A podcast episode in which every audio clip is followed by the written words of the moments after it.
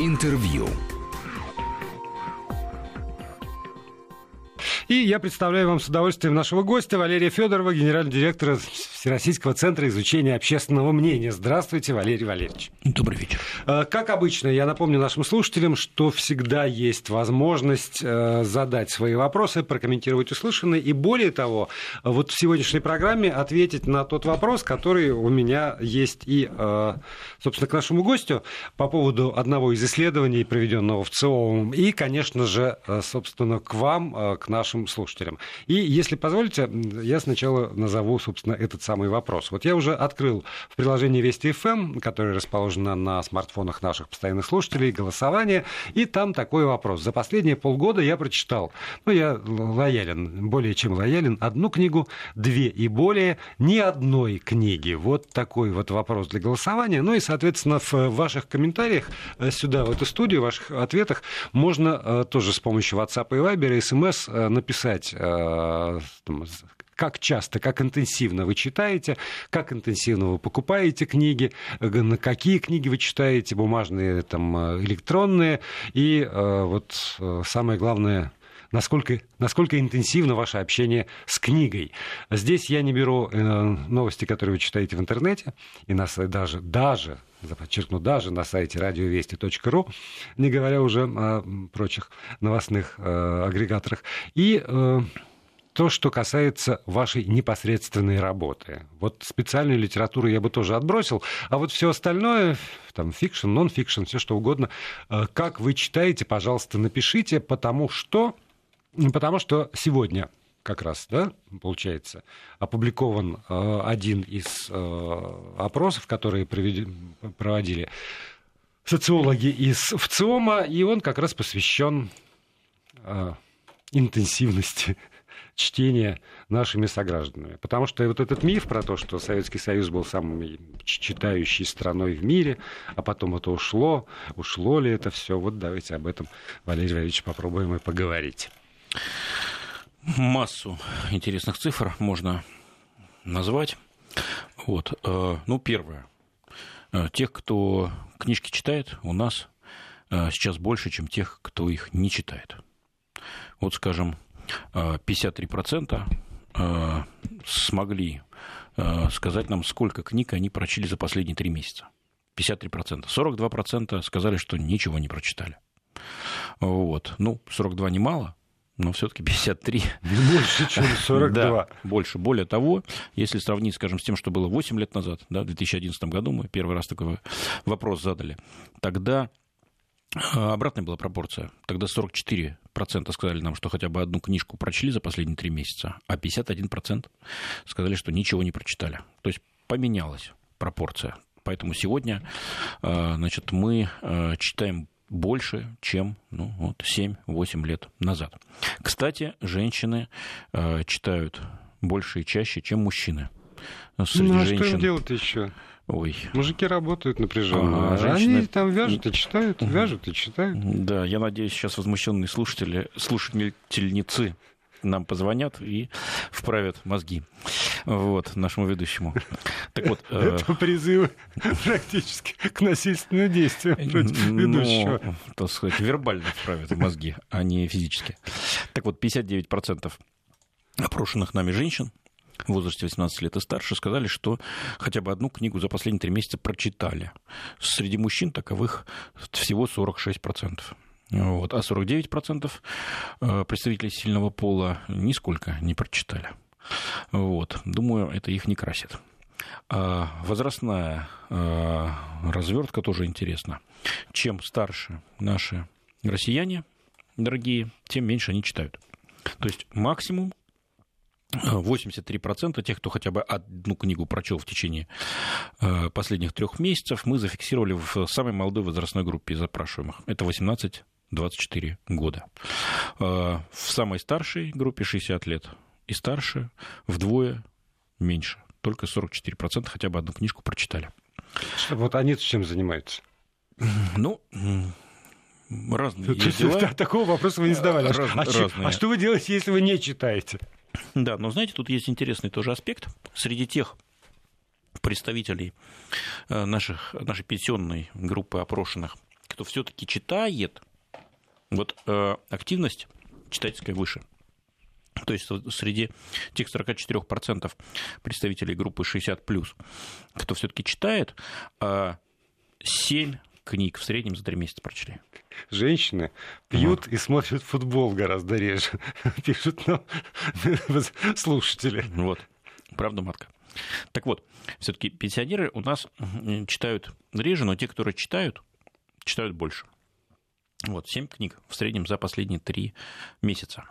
Вот та группа, которая читает. А молодежь 5. А, то есть вот две с половиной, ну, даже нет, прошу прощения, полторы книжки в месяц в среднем получается. А вот скажите, прежде чем мы продолжим по поводу цифр, вот э, цель этого исследования. Например, я книга торговая там, э, компания или издательство. И тогда мне действительно интересно, как выстраивать тиражи, мне нужна, наверное, какая-то статистика. А, там, что печатать, что не печатать, с какой интенсивностью, на какой возраст э, настраиваться. Вот, ну, это условный один заказчик. Другой заказчик это, как, ну, скажем так, государство или его э, структуры, которые отвечают за, за досуг, за просвещение. И тогда действительно интересно, а насколько люди вовлечены в культуру, потому что книга это все равно самый главный символ, ну, для меня, по крайней мере, это самый главный символ культуры.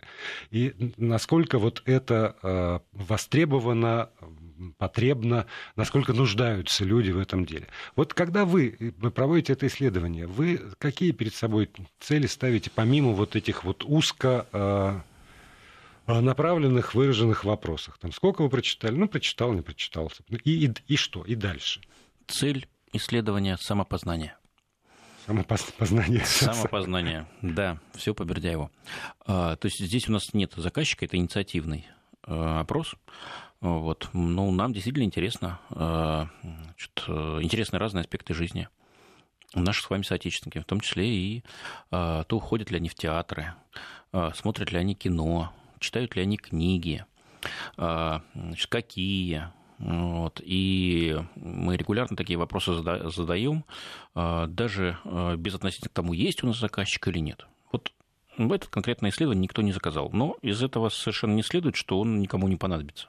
А посмотрите, я не случайно вспомнил вот эту историю про Советский Союз, самую читающую страну в мире, потому что одна из интерпретаций этой всеобщей, э, так, когда казалось действительно всеобщей увлеченностью книгой, это был такой своего рода и уход от действительности. То есть люди погрузились вот в это самое чтение, отвлеклись от, от всего, ну, бедства от реальной жизни. Когда сегодня мы видим, ну, 50 на 50, все равно там 44 на 53, плюс-минус погрешность 3%, которые вы сами допускаете, ну, где-то половина на половину.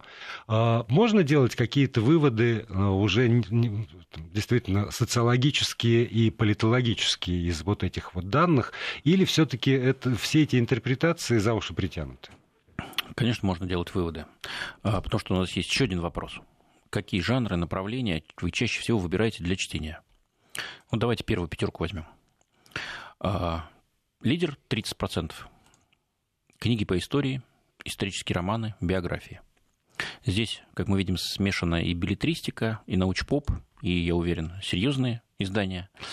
Вот. А что это? Уход значит, в э, виртуальный мир, да, в ирреальность, вот, э, стремление так сказать, отвлечься от забот думаю, повседневности? Что, думаю, что нет, потому что особенно если это история, исторические романы, то это как раз свидетельство того, насколько э, исторические факты и вообще история страны, например, мировая история, стали востребованы, мне кажется, что даже сейчас гораздо больше, чем во времена моей молодости. Вот, возьмем вторую позицию. Книги для детей, ну, в том числе читали детям. Ну, там, понятно, образующие, развивающие, ну и сказочные, конечно, не без этого, да, ну, 28%. На третьей позиции учебники, научная и профессиональная литература, словари, энциклопедии 28%. Тут тоже, как мы понимаем, ухода от реальности никакого. Вот. Значит, только на четвертой позиции появляются детективы. Это вот то, что называется уже развлечение. Вот, вот. Уход значит, почитаем Агату Кристи, вот, или... Значит, сейчас, сейчас все Несби читают, вы что? Несби, Несби, да, Гранже и так далее.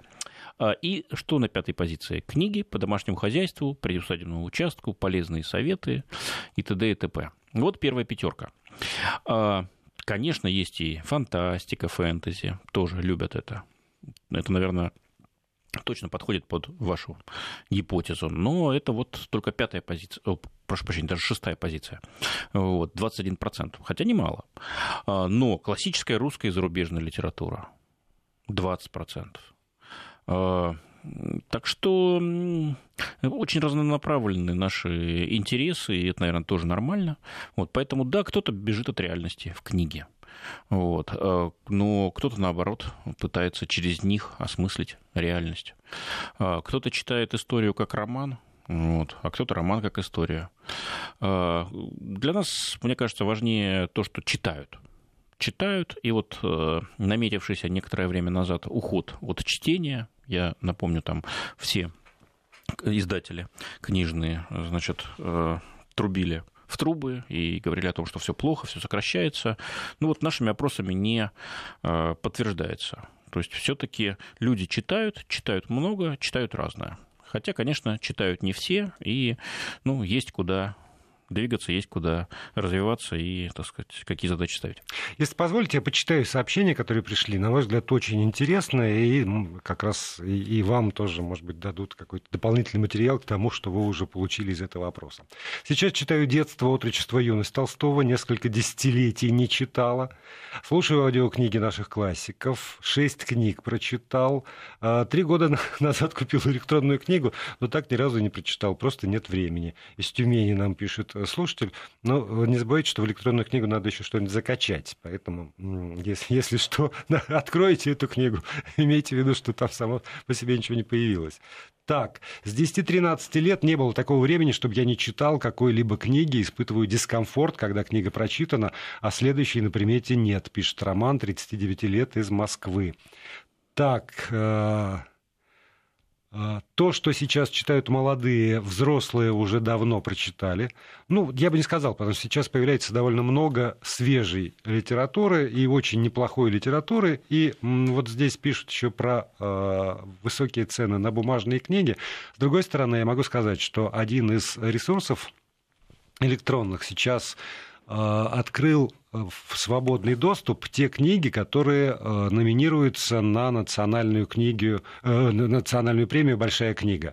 И там порядка, господи, десяти, кажется, наименований романов. Это действительно большая книга. Они, за них не надо платить, их просто можно прочитать, но и проголосовать за то или иное э, название. Поэтому, если у вас есть доступ в интернет, то проблемы найти книгу, э, и да, даже, в общем, электронные книги продаются за гораздо меньшие деньги, чем печатные, э, все равно можно. Хотя, впрочем, есть и такие люди, например, из Башкортостана нам пишут. Последний раз э, детские книги, 4 штуки, купила за 1800 при зарплате в средней в городе 28 тысяч рублей. Все, кто узнает, крутит у виска. Ну, опять же, а кто-то сигареты покупает за неподъемные деньги, а кто-то выпивку, а кто-то, не знаю, одежду. Вот еще из того, что читают, фантастика, фэнтези, приключения, альтернативная история, порядка 10 книг плюс-минус в, за последние полгода, святоотеческая литература, русская классика, примерно 10 книг в месяц, а, не прочитал ни одной, но прослушал пять аудио. Вот, кстати, тоже новая реальность, когда люди не читают, но при этом там, в автомобиле могут слушать. А, словари со школы «Моя слабость», так, чтение требует в разы больше усилий уже только для восприятия всего, что вложено в книгу. Ну и там дальше вот люди и делают выбор даже неосознанно между ясным умом до последнего звонка и деменцией. Читайте, и не будет у вас деменции, считает Игорь из Санкт-Петербурга. Так, книг не покупаю очень дорого, слушаю аудио. Читаю много, но книги в магазине дорого. Э, аудиокниги, и за последние пять лет ни одной книги не прочитал. Причина работы 12-14 часов в сутки, зачастую с одним выходным. Семью надо кормить. Маленький ребенок, жена в декрете, свободные часы с женой, иногда смотрим фильмы дома. Вот, собственно, причина. И из, из самого текста, как вы понимаете, понятно, что у человека от этого есть дискомфорт и э, некоторые чувства вины даже перед собой. Но, наверное, можно подвести и итоги нашего вопроса импровизированного. Я спрашивал не за три месяца, я дал людям больше времени на раскачку, последние полгода. Так вот, на эту минуту, по крайней мере. За последние полгода я прочитал одну книгу Так ответило 16% из тех, кто проголосовал. Э, две и более 56%, и 28% не прочитали ни одной книги, что э, несколько отличается от э, ваших данных, но свидетельствует о том, что аудитория радиостанции Вести ФМ еще более читающая аудитория, чем в среднем Э, населения нашей страны. Только не аудитория радиостанции Вести ФМ, а та ее часть, которая пользуется ну, вашим мобильным ну, приложением есть? и любит участвовать в вопросах. Ну вот да. как, как с вами учеными невозможно разговаривать. Только вот. я воспарю вот высоты. А давайте я вам помогу воспарить, вот, э, чтобы книжную тему закрыть. А, книга лучше подарка. Да, помните, было такое да, выражение? Да, да, да. Вот, 73% э, говорят, что вполне допускают для себя возможность подарить книгу друзьям, родственникам или просто знакомым или детям своим. Вот. То есть три четверти и мужчины, и женщины, и старый млад полагают, что книга действительно э, хороший подарок. Может быть, не лучше, но хороший. Вот. Так что будущее у книги есть. Ну, знаете, в, этом, в этом, во всяком случае, решительно я, например, никогда и не сомневался. Ну уж поскольку лето, поскольку э, сегодня даже пока еще вроде бы над нами неплохая погода, несмотря на все эти ужасы, которые мы вместе с Татьяной Поздняковой вчера, во вчера в вечернем эфире рисовали нашим слушателям. Но не расслабляйтесь, ночью точно придет дождь, гроза, град и ветер. Вот, но пока вроде бы ничего. Дачная тема. Давайте в, дач, в дачную тему уйдем тоже, тем более, что есть э, свежий фактически опрос, и он касается отношения к даче. Едем на дачу отдыхать или трудиться, вот так вот, во всяком случае, специалисты из ВЦИОМа озаглавили пресс-релиз. И тоже э, цели, задачи и э, что удалось выяснить. Ну, наверное, главное это то, что дача для нас не исключение, а скорее правило. То есть э, две почти трети опрошенных нами россиян в возрасте 18 э, лет и старше сказали, что э, летом бывает с ними такое, выезжают на дачу. Нерегулярно, не все регулярно, не все надолго, не все постоянно, но выезжают. Вот. А, и второе, что нам удалось узнать, это то, что дача сегодня это а, все-таки место для отдыха преимущественно, а не место для труда. А, и... что, картошку уже не выращивают? Ну вот смотрите, в 2005 году, да, 14 лет назад, мы аналогичный вопрос задавали, и там только 32% опрошенных, треть, сказали, что дача это все-таки преимущественно место для отдыха. Сегодня доля выросла до 56%, то есть уже больше половины. Считают, что дача все-таки это место для отдыха, а не для того, чтобы стоять в известной позе, значит, кверху, чем все мы знаем, вот, и окучивать там грядки, собирать там картошку и так далее. А, кстати, для кого-то, э, собственно говоря, выращивание значит, чего угодно, чего угодно вот, это тоже форма отдыха а не а, значит, поправки своего непростого материального положения. Вот. А, то есть вроде бы занятие то же самое, но смысл в него вкладывается уже другой. Вот. А, хотя все-таки выращивание сельхозпродуктов вот, это все-таки довольно важная такая история для тех, кто дачу имеет. Вот. 71% нам сказал, что из тех, у кого дача есть, что да, хоть ну, какие-то посадки съедобные. Вот, вот хоть, хоть какие-то, потому что одно дело это когда действительно было время, и это ну, мое детство, это какие-то бесконечные действительно ряды, а, как картошки там, и огурцы, но то, то что вот еда, да. А другое дело, это тут грядка, где немножечко у тебя какой-нибудь земляники, а здесь кустик смородины, а здесь вот, ну да, там что-то такое, лучок, чесночок, для того, чтобы когда приехал на дачу, у тебя была свежая зелень под рукой. Хотя формально это до, да, да все сельхозпродукты для семейного потребления. Так, иначе. Да, но все-таки сельхозпродуктами не ограничивается ограничивается э, значит, разнообразие занятий которые у нас на даче есть. А каждый третий говорит, что сажает цветы, разбивает клумбы, газоны, делает пруды другие декоративные сооружения, увлекается ландшафтным дизайном. Каждый третий. А, кстати, 14 лет назад э, только каждый пятый. То есть это вот э, одно из тех занятий, которое значит, прогрессирует, да, развивается и тоже подтверждает значит, мнение, что все-таки дача сегодня это в меньшей степени такой экономический а, значит, инструмент для, так сказать, поправки собственного материального положения, подтяжки штанов, вот, а все-таки скорее э, для здоровья, да, психического вот. и физического здоровья. Да, ну про развлечения и отдых тоже говорилось. А, значит, вот те, кто выращивает сельхозпродукты для продажи, то есть не для самообеспечения, угу. а именно для продажи, их совсем немного. Ну, по крайней мере, нам в этом признались 3%, может быть, побольше, но вот 3% нам сказали. Но, с другой стороны, вот в, в другом э, блоке вопросов, что для вас дача, скорее подсобное хозяйство и дополнительный источник дохода, если там в 2005 было 60%, кто так сказал, то в 2019 году только 32, меньше, да. чем меньше Да, я уже трети. об этом говорил. Угу. Вот, э, но опять-таки ну, есть такой широко распространенный мотив, что я выращиваю, э, там, скажем, огурцы, помидоры, там и там ем их, потому что знаю, из чего они, значит, состоят. То есть не, не нитратов, ни нитридов. Что, что я туда подсыпаю, я знаю сам. Да-да-да, все экологически чисто, и картошечка у меня вкуснее и так далее. Вот. То есть это не чисто экономический мотив, а вот скорее такой Ну, опять же, вот это все укладывается да, в это поправка здоровья физического и душевного. Мы продолжим говорить о тех исследованиях, которые проводит Всероссийский центр изучения общественного мнения уже после выпуска новостей. Валерий Федоров остается у нас в студии. Интервью. Валерий Федоров, генеральный директор Всероссийского центра изучения общественного мнения у нас в студии. И давайте уже завершим тогда этот э, вопрос мирной продачей. И тогда э, обрушим иную мысль на голову наших соплеменников. Э, ну, дачей завершить невозможно, как и распрощаться.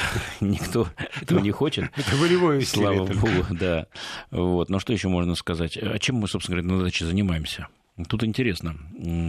Возрастные различия если говорить о самой старшей э, группе, да, 60 то огород и сад.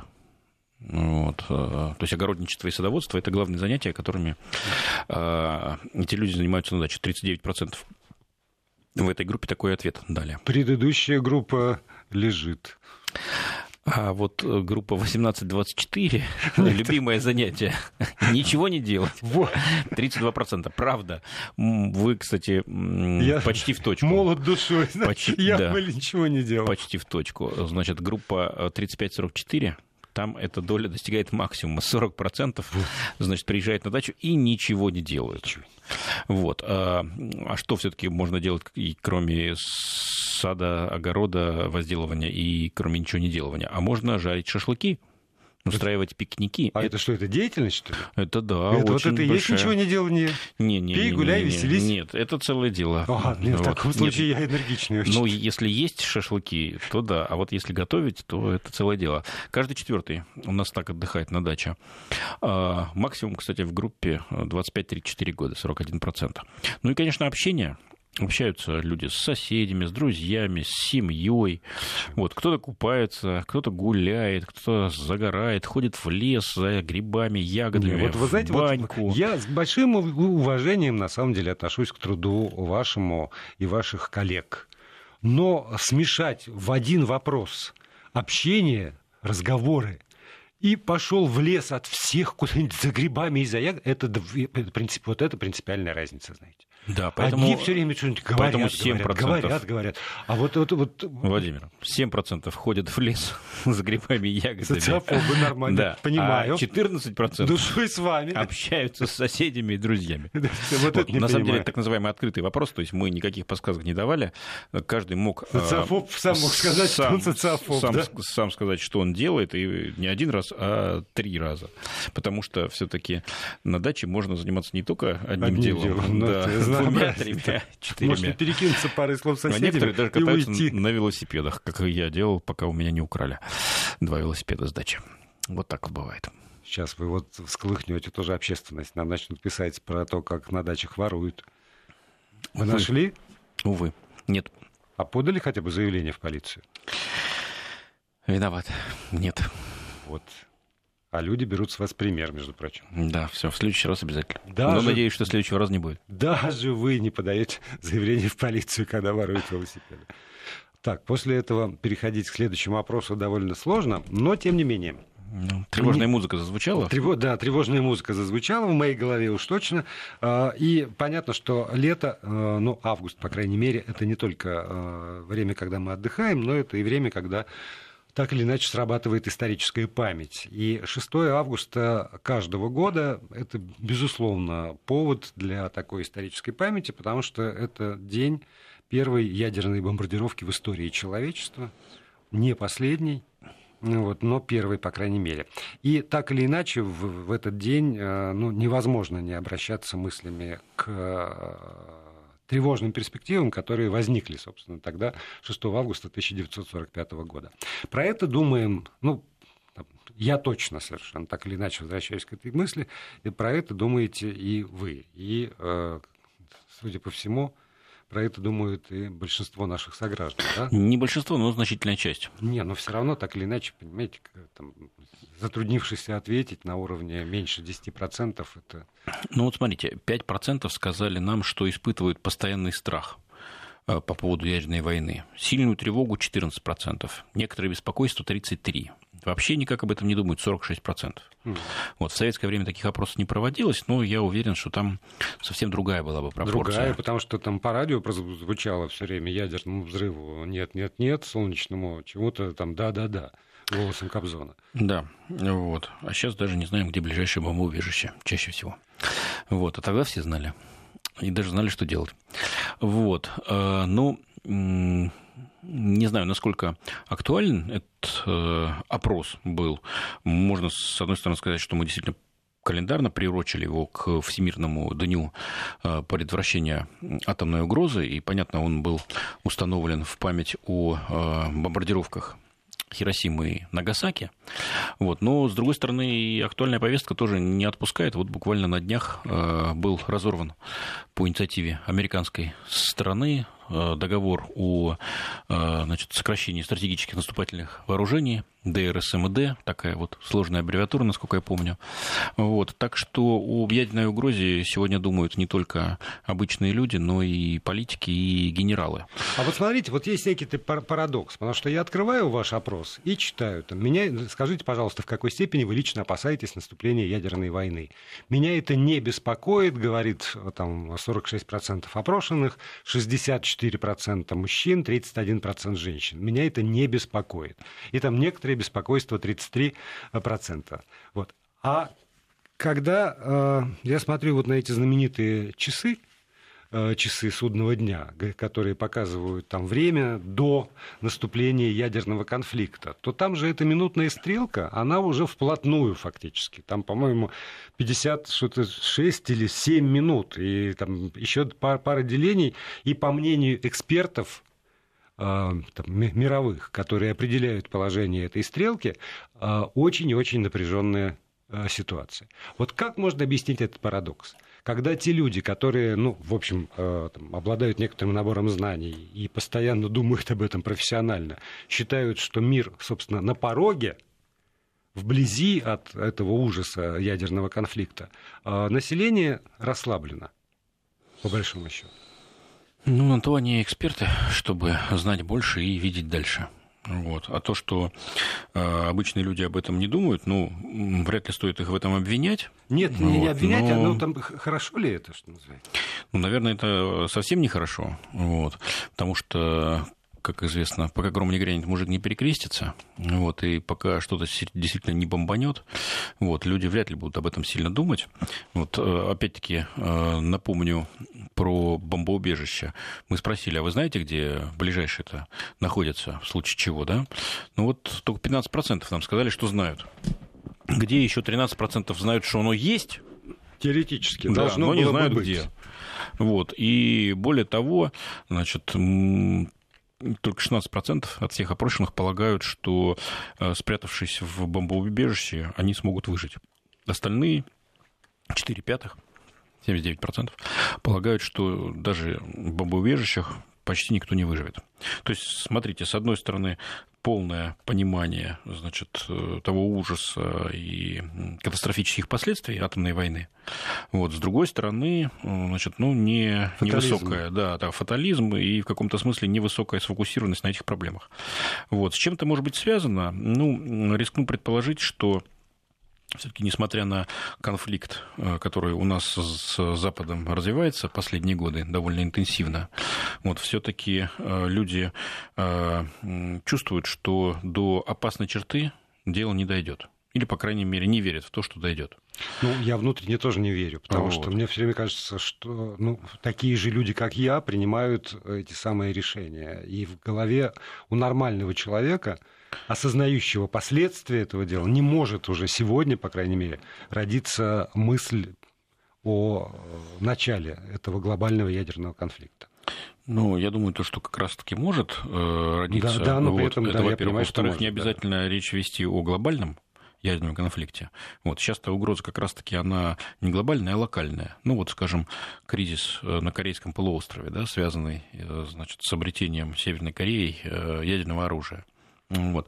Конечно, есть риск, что он перерастет в глобальную войну, но все-таки он такой носит э, локальный или региональный характер. Извините, вот, здесь, вот это вот вопрос, на который человечество еще не знает ответа. Да, потому что, можем потому, только предполагать. Да, потому что если, например, это будет локальный ядерный конфликт, вы там на, в условиях одного корейского полуострова, то весь остальной мир, он что должен сделать? Он должен на это как-то будет отреагировать и просто стереть э, с лица земли э, страну, которая позволила себе применение ядерного оружия, или э, молча посмотреть на это дело и выступить с очередными нотами по линии МИДов «Ай-яй-яй, мы призываем вас э, к, там, к, к разумной позиции. Больше, больше, бросили две бомбы, больше не надо».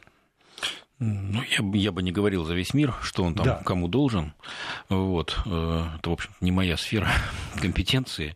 Вот. Я не дипломат, не международник, вот. не эксперт по стратегическим ну, вооружениям. нет пока, согласитесь. Э, ну, вот э, все таки возвращаясь к нашему опросу, скажу так, что люди побаиваются да, этого. Но сказать о том, что ложатся и спать и просыпаются с мыслью об атомной войне, нет, такого сейчас нет.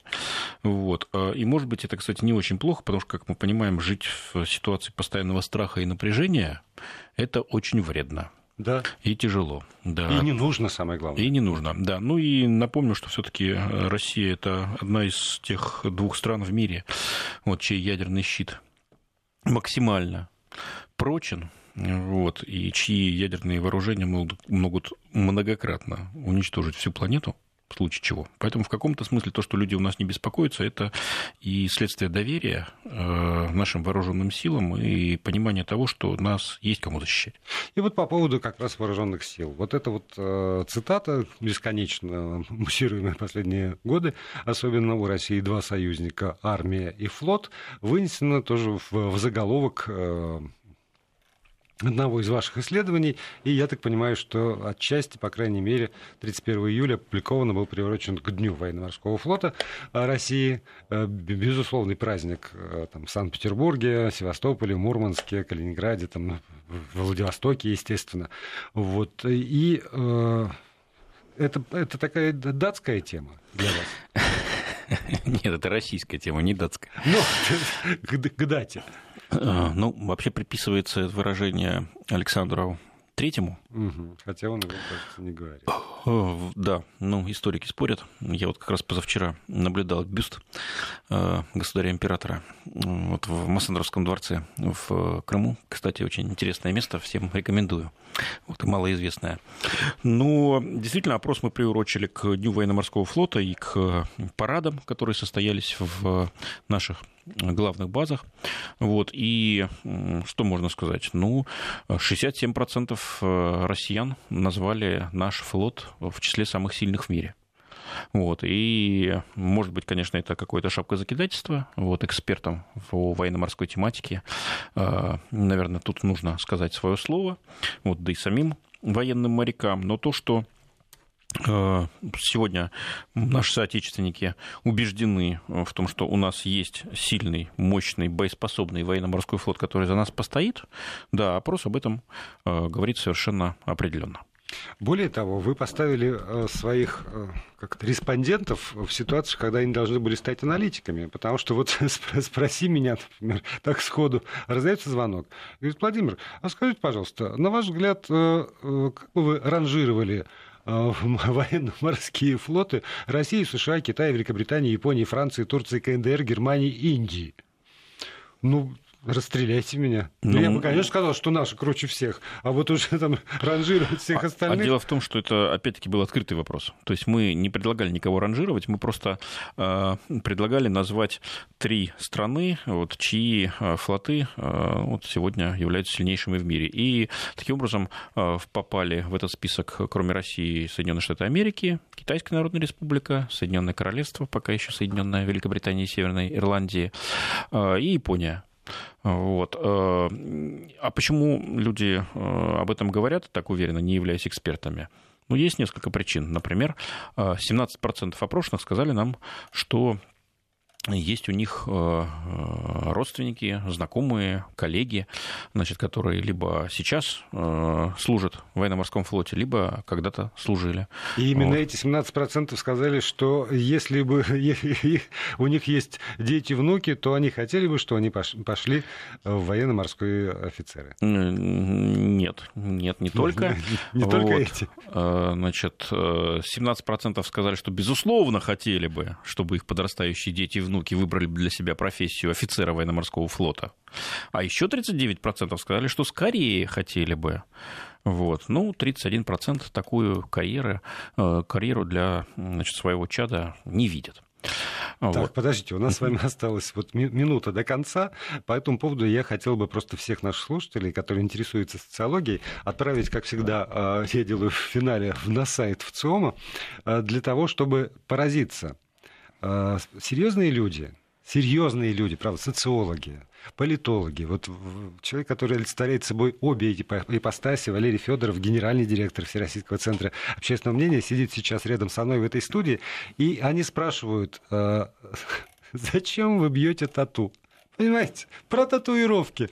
Отдельный опрос, проведенный Я, кстати, считаю, что это очень серьезная тема. Меня на нее натолкнул э, Сергей Яниколопов, э, заместитель руководителя э, значит, Центра российского значит, психического здоровья академического. Вот. Да, ну вот все, что вы сделали, посмотрят люди сами. А я спрашивал нашу аудиторию. Вот для 40% нашей аудитории человек с татуировками это все-таки странный и даже какой-то неприятный человек. Вот так. Спасибо большое, Валерий Валерьевич. Спасибо. Интервью.